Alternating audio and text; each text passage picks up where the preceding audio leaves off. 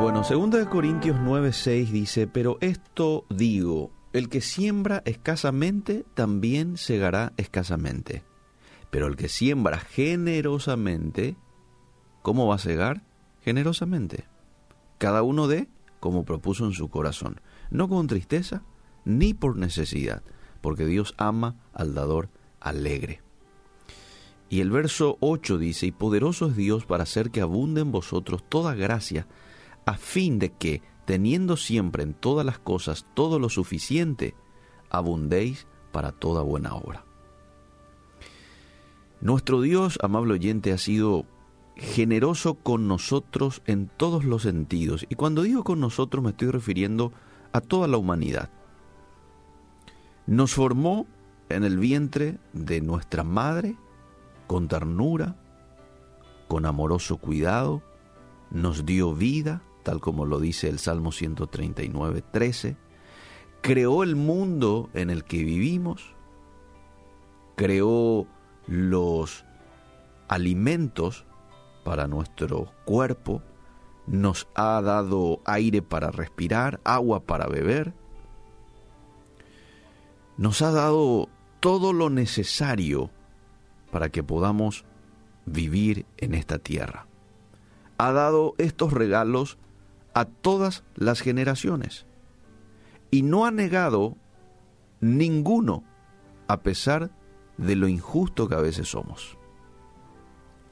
Mateo 5:45 dice, para que seáis hijos de vuestro Padre que está en los cielos, que hace salir su sol sobre malos y buenos, y que hace llover sobre justos e injustos.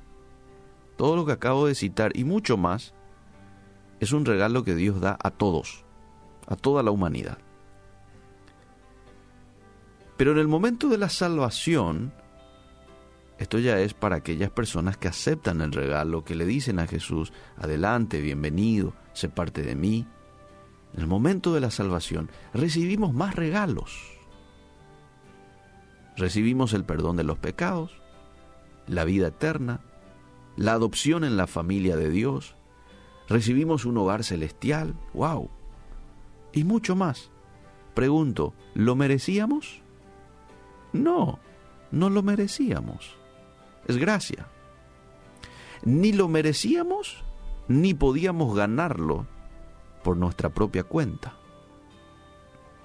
Han sido dados sin limitaciones a todos los que creen en Jesús como Salvador personal.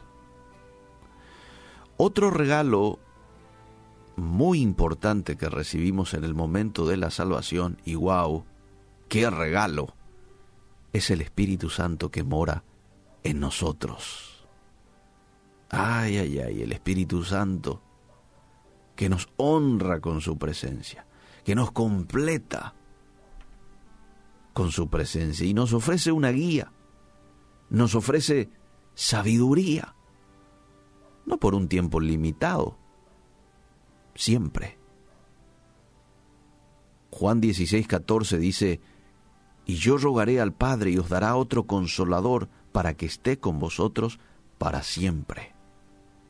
Este Espíritu Santo está conmigo hasta el último suspiro aquí en esta tierra. Mis queridos amigos, es tanto lo que se nos ha dado, pero ¿cómo luchamos a veces por dar con generosidad? ¿Verdad? Es que tenemos esta naturaleza caída, que tiende a ser egoísta, que quiere conservar lo que tenemos.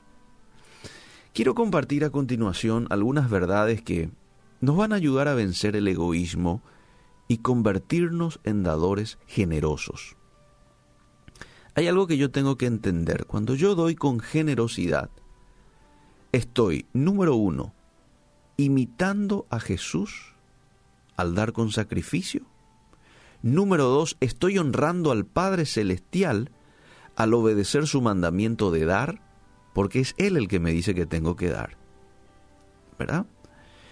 Número tres, cuando nosotros damos con generosidad, damos a Dios oportunidad para bendecirnos al compartir con otros.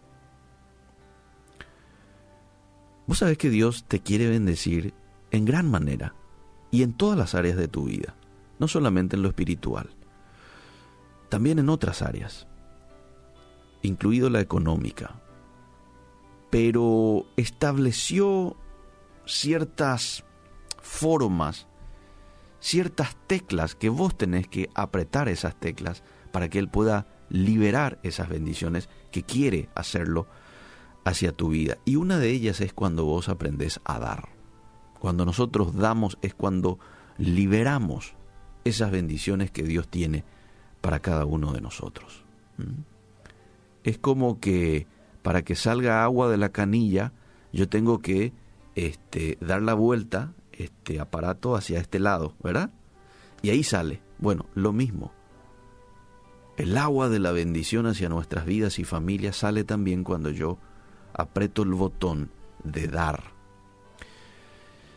Y cuando yo doy con generosidad también expandimos su obra por medio de nuestro apoyo a la iglesia local. Imitamos a Jesús al dar con sacrificio, honramos al Padre Celestial al obedecer su mandamiento, damos la oportunidad a Dios para bendecirnos y expandimos su obra por medio de nuestro apoyo a la iglesia local.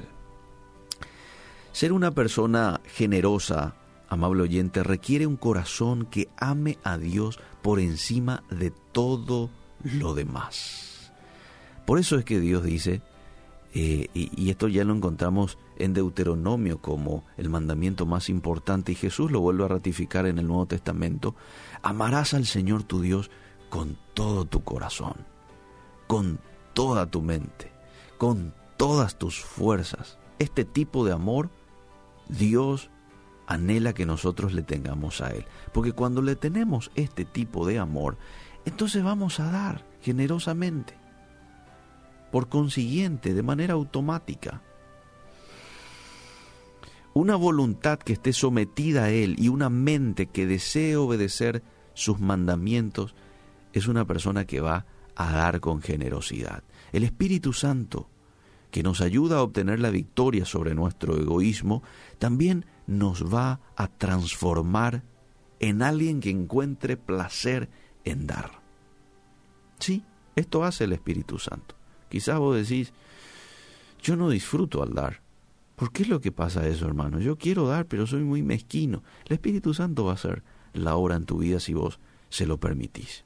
Decile, enséñame, enséñame a, ser un dador eh, alegre. Y por otro lado, empezá a dar. Empezá a dar, empezá a dar un poquito de tu tiempo. Empezá a dar este, de tu dinero. Empezá a dar un poquito de, de ropas que ya no usás quizás, que ya te quedan un poquitito chico. ¿Y qué mejor este diciembre, a unos días de Navidad, para poner esto en funcionamiento con nuestro prójimo? Siempre va a haber una persona que necesita más que nosotros. Dale, vos tenés algo para compartir. Sí, pero es muy chiquito, no importa da.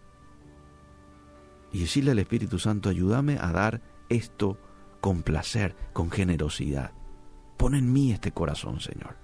Y Él, te puedo asegurar, va a transformar tu corazón y de aquí a poco te vas a convertir en un dador alegre, en una persona que da con generosidad. Que Dios nos ayude, que el Espíritu Santo haga el cambio en nuestras vidas y podamos convertirnos en un dador generoso.